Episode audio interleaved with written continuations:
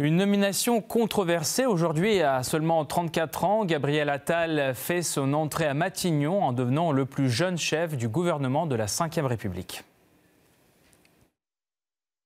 Merci Monsieur le Président pour votre confiance. Je mesure l'honneur qui m'est fait d'être nommé Premier ministre. Un cap, garder le contrôle de notre destin, libérer le potentiel français et réarmer notre pays. Au travail avec force, humilité et sans tabou au service des Français. Quels sont les défis pour le tout nouveau chef de Matignon? Trouvons des éléments de réponse tout de suite avec Alexis Poulain, cofondateur du média Le Monde Moderne en direct depuis Paris. Alexis Poulain, bonsoir. Bonsoir. Alors, comment devient-on Premier ministre à 34 ans en France? Alors, je vous dis tout de suite, la réponse, de la même façon que président à 38 ans, n'est pas acceptée. D'accord. Tout à fait. Oui, bah, c'est une des raisons. Euh, le choix de la jeunesse euh, par Emmanuel Macron pour relancer hein, son second quinquennat, englué dans la loi immigration et les débats avec euh, des ministres qui pensent tous, hein, dès, 2022 à 2027, la prochaine échéance présidentielle. Avec Gabriel Attal, eh bien, c'est un dauphin qui fait jour et le choix d'Emmanuel Macron de montrer qui pourrait prendre sa suite en lui donnant une lourde charge, celui de Premier ministre. Il bat le record de Laurent Fabius, ancien euh, plus jeune Premier ministre de France sous François Mitterrand. Euh, comment on le devient? Eh bien, on le devient tout simplement euh, en étant militant, d'abord au Parti Socialiste dès son plus jeune âge, en entrant tout de suite dans le cabinet de Marisol Touraine, alors ministre de François Hollande, et puis dès que le train d'Emmanuel Macron se lance en marche, en, le rejoignant immédiatement dès 2016 et en étant un des membres du premier cercle du futur président, chouchou bien sûr de certains propriétaires de médias et, du monde de la start-up et de la finance en France notamment. Et là, euh, on voit comment tout fonctionne finalement par euh, la connaissance, l'entre-soi, parce que Gabriel Attal n'a pas un très long CV. Au-delà de son jeune âge, il n'a pas une forte expérience. Il a été porte-parole, il a été secrétaire d'État auprès de Jean-Michel Blanquer au ministère de l'Éducation nationale. Il s'occupait de la jeunesse et du service national universel. Et puis il a été propulsé en septembre ministre de l'Éducation nationale après un passage d'un an à Bercy, où là encore il était euh, sous l'autorité du ministre Bruno Le Maire. Donc très peu pour finalement avoir la tête du, de la charge de Premier ministre de Matignon, euh, ce qui pose d'ailleurs beaucoup de problèmes euh, au sein du gouvernement qui va sortir. Certains ministres ont très mal pris cette nomination. Alors pour le parcours, c'est désormais un peu plus clair, mais euh, que peut-on dire par exemple du bilan de Gabriel Attal au ministère de l'Éducation nationale et ailleurs, où il a fait moins de, de 4 mois d'ailleurs, et ailleurs aussi où il a pu emprégner sa patte? Bah, c'est ce que je disais, c'est-à-dire qu'il n'a fait que des, sauts de puce en réalité, euh, qui étaient à chaque fois monter un échelon euh, dans euh, le parti d'Emmanuel Macron, mais aussi vis-à-vis des médias. Se faire connaître des médias, c'est la clé en politique en France. une fois que vous êtes un personnage médiatique, et là, les derniers sondages d'opinion le portent comme une personnalité préférée des, des Français, personnalité politique préférée des Français. Mais pour ce qui est des bilans de Gabriel Attal, il faut les chercher. Il y a le service national universel, j'en parlais c'est une mesure qui coûte très cher, qui pose question, là encore, sur euh, l'intérêt, avec la question d'une généralisation ou non de ce service civil hein, pour la jeunesse. Il y a ensuite le passage à Bercy, où là, il devait lutter contre la fraude fiscale et il n'a pas fait grand-chose, si ce n'est euh, faire rentrer quelques évadés fiscaux avec des accords de principe entre Bercy et les évadés fiscaux. Et puis, il y a euh, ce passage à l'éducation nationale, trop court pour juger de quoi que ce soit, et un passage sous la houlette d'Emmanuel Macron, qui avait décidé dès le mois de juin quels seraient les thèmes clés euh, de ce ministère, puisque euh, Emmanuel Macron avait dit que l'éducation nationale était euh, un des précarés du président de la République. Donc il y avait la lutte contre l'abaya, hein, ce vêtement dit religieux, mais qui était simplement, là encore, un coup de com'. Et puis derrière, c'est mhm. toujours moins de professeurs, un métier peu attractif, des problèmes avec Parcoursup. Il y a eu encore un professeur qui a été tué par un djihadiste. Bref, c'est pas un bilan où on, on, va avoir quoi que ce soit, puisque là, mhm. il vient d'être propulsé Premier ministre, de quoi échapper à un jugement plus sévère si euh, un bilan pouvait être fait. Est-ce que, aux yeux des Français, sa légitimité est suffisante pour être Premier ministre au-delà de sa cote de popularité? Est-ce qu'il peut sérieusement faire aujourd'hui figure de, de compromis pour Emmanuel Macron? Alors pour Emmanuel Macron, oui, clairement, c'est un coup politique. Pourquoi? Parce qu'il a divisé sa majorité avec la loi immigration. Une partie, notamment la partie gauche, euh, a critiqué cette loi migration, jugeant qu'elle était trop à droite, trop euh, inspirée par les thèmes du Rassemblement national. Et donc certains ministres avaient démissionné, hein, Aurélien Rousseau, ministre de la Santé, mais d'autres ministres avaient mis, euh, sept ministres avaient mis leur démission dans la balance, et puis de nombreux députés étaient contre cette loi. Donc une majorité fracturée. Gabriel Attal, il vient du Parti socialiste, donc de la gauche française.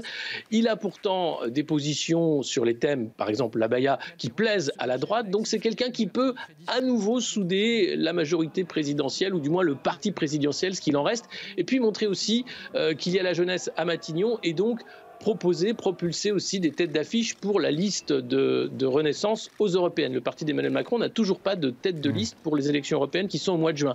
Donc avec Gabriel Attal, il y a une impulsion euh, clairement communicationnelle qui se fait. On ne parle que de ça pendant euh, des jours. Il va y avoir un nouveau gouvernement et peut-être que certains ministres qui vont sortir du gouvernement vont prendre la tête de liste euh, des élections européennes parce qu'ils sont déjà connus des médias. Donc c'est un coup politique pour Emmanuel Macron. Maintenant, pour les Français, c'est plus compliqué.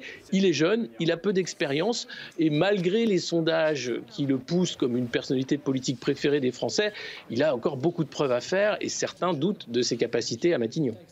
Son prédécesseur, euh, Elisabeth Borne a utilisé le 49-3 plus de 22 fois, euh, n'ayant pas réussi à rassembler la majorité parlementaire pour gouverner correctement, il faut le dire. Euh, il paraît aujourd'hui encore plus étonnant que Gabriel Attal puisse gagner la confiance des députés rapidement. Qu'en pensez-vous? Oui, ça paraît extrêmement compliqué. Euh, Elisabeth Borne était justement ce Premier ministre de compromis. Elle était là pour faire des majorités de projets, puisqu'il y a une majorité relative hein, pour euh, la, majorité présidentielle, c'est-à-dire qu'ils n'ont pas la majorité absolue à l'Assemblée, d'où les nombreux 49-3 pour pouvoir faire passer des lois qui sinon n'auraient pas été votées.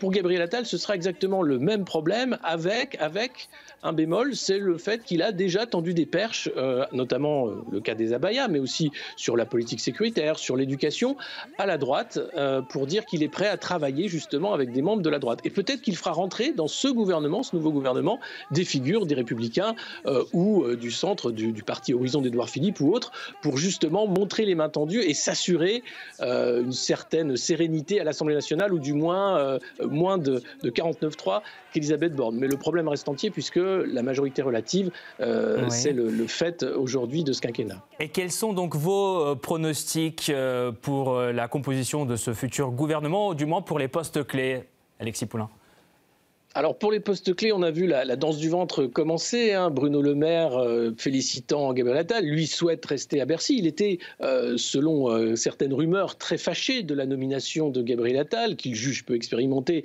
et trop jeune à Matignon. Gérald Darmanin qui a dit qu'il n'avait pas fini son travail à l'intérieur et qu'il compte bien le continuer et qu'il n'entend pas être écarté du gouvernement. on a vu Aurore Berger aussi tout de suite féliciter son comparse en disant ah voilà c'est très bien la jeunesse. Elle a aussi envie d'avoir un autre ministre peut-être, et puis il y a les ministres frondeurs, hein, ceux qui avaient mis leur démission dans la balance, qui risquent d'être écartés parce qu'Emmanuel Macron n'aime pas la confrontation, n'aime pas la critique, et donc là, clairement, ça va être difficile pour quelqu'un comme Clément Beaune peut-être de rester, ou même la ministre de la Culture, hein, Rima Abdul-Malak, qui avait été assez critique de cette loi immigration. Donc il y aura sans doute des changements, euh, peut-être aussi euh, des changements de poste. Hein. on parle de, de, Gérald Darmanin qui quitterait l'intérieur pour aller aux affaires étrangères, Sébastien Lecornu qui quitterait la défense également pour prendre un autre ministère. La question aussi de l'éducation nationale qui est centrale hein, pour euh, Emmanuel Macron, euh, qui, pour remplacer Gabriel Attal, qui était un joker de communication à l'Assemblée, à, l'éducation nationale. Voilà autant de questions. On va le savoir là dans les jours qui viennent et euh, nul doute qu'on va en reparler bientôt. Vous, le dites, on reconnaît à Gabriel Attal un, certain art dans la communication. Est-ce que Emmanuel Macron est, prêt à se retrouver peut-être un jour dans l'ombre euh, de son euh, nouveau euh, chouchou et hmm, peut-être qu'il devra cohabiter même avec un Premier ministre dont la popularité serait bien plus forte que la sienne un jour? Oui, mais je pense que ça fait partie du projet peut-être d'Emmanuel Macron, parce qu'il n'a pas été avare de louanges, et c'est assez rare, euh, sur la personne de, Gabriel Attal, disant qu'il était audacieux, ambitieux, qu'il avait le courage qu'il fallait pour mener les réformes. Et de son côté, Gabriel Attal a montré une fidélité sans faute en disant qu'il devait tout à Emmanuel Macron. Donc il y a l'assurance d'avoir quelqu'un qui obéira et qui suivra absolument la feuille de route à Matignon pour Emmanuel Macron, de propulser aussi euh, ce profil politique pour 2027, puisqu'à présent, personne n'était vu comme pouvant succéder à Emmanuel Macron. Mais en 2027, Gabriel Attal aura quasiment l'âge d'Emmanuel Macron lorsqu'il a été élu la première fois. Donc c'est encore un storytelling qui peut se mettre en place. Et puis, il y a aussi la possibilité de dire, bien, si lui euh, reprend la suite, moi je peux prendre euh, peut-être pour Emmanuel Macron du champ à l'international et revenir mmh. ensuite en France. Enfin, euh, ça fait partie peut-être d'un accord entre les deux hommes. Je voudrais finir notre euh, entretien par une citation d'un expert en médias que j'ai vu aujourd'hui qui a dit que Attal, c'est un peu comme le dernier iPhone. Les Français veulent tous l'avoir, mais ils veulent aussi vite en changer. Est-ce que vous êtes d'accord avec cette phrase? Est-ce qu'aujourd'hui, la France a un nouveau Premier ministre qui s'ancrera dans la durée? Alors avec Emmanuel Macron, c'est difficile de s'ancrer dans la durée. Le seul qui a duré, c'est Édouard Philippe. Et, depuis, c'est quasiment un, opposant à Emmanuel Macron, ou du moins il se positionne euh, dans un créneau difficile. Donc pour Gabriel Attal, durer, ça dépendra de sa fidélité, jusqu'où il est prêt à aller pour Emmanuel Macron. Et euh, des difficultés, les Jeux Olympiques notamment, comment vont se passer euh, les JO. La scène internationale, ça, c'est Emmanuel Macron qui gère. Mais sur la scène française, il y a beaucoup, beaucoup de colère, beaucoup de mécontentement encore sur l'inflation, sur les services publics, sur l'école. On n'a pas vu ce qu'il a pu faire hein, en quatre mois, évidemment. Donc, euh, est-ce qu'il peut s'ancrer dans la durée? Ça va dépendre de beaucoup de choses. Mais une chose est sûre, c'est que s'il euh, déplaît au président, eh bien, il aura le même sort qu'Elisabeth Borne, ou peut-être qu'il partira avant la fin du mandat pour préparer une candidature, encore à 2027. Tout semble déjà écrit d'une certaine façon, tellement euh, le narratif est promis et, servi chaque, jour avec, avec Emmanuel Macron et Gabriel Attal maintenant. Merci beaucoup pour vos réponses, Alexis Poulain. Je rappelle, vous êtes cofondateur du média Le Monde Moderne en direct avec nous comme tous les mardis depuis Paris. Merci beaucoup. Merci.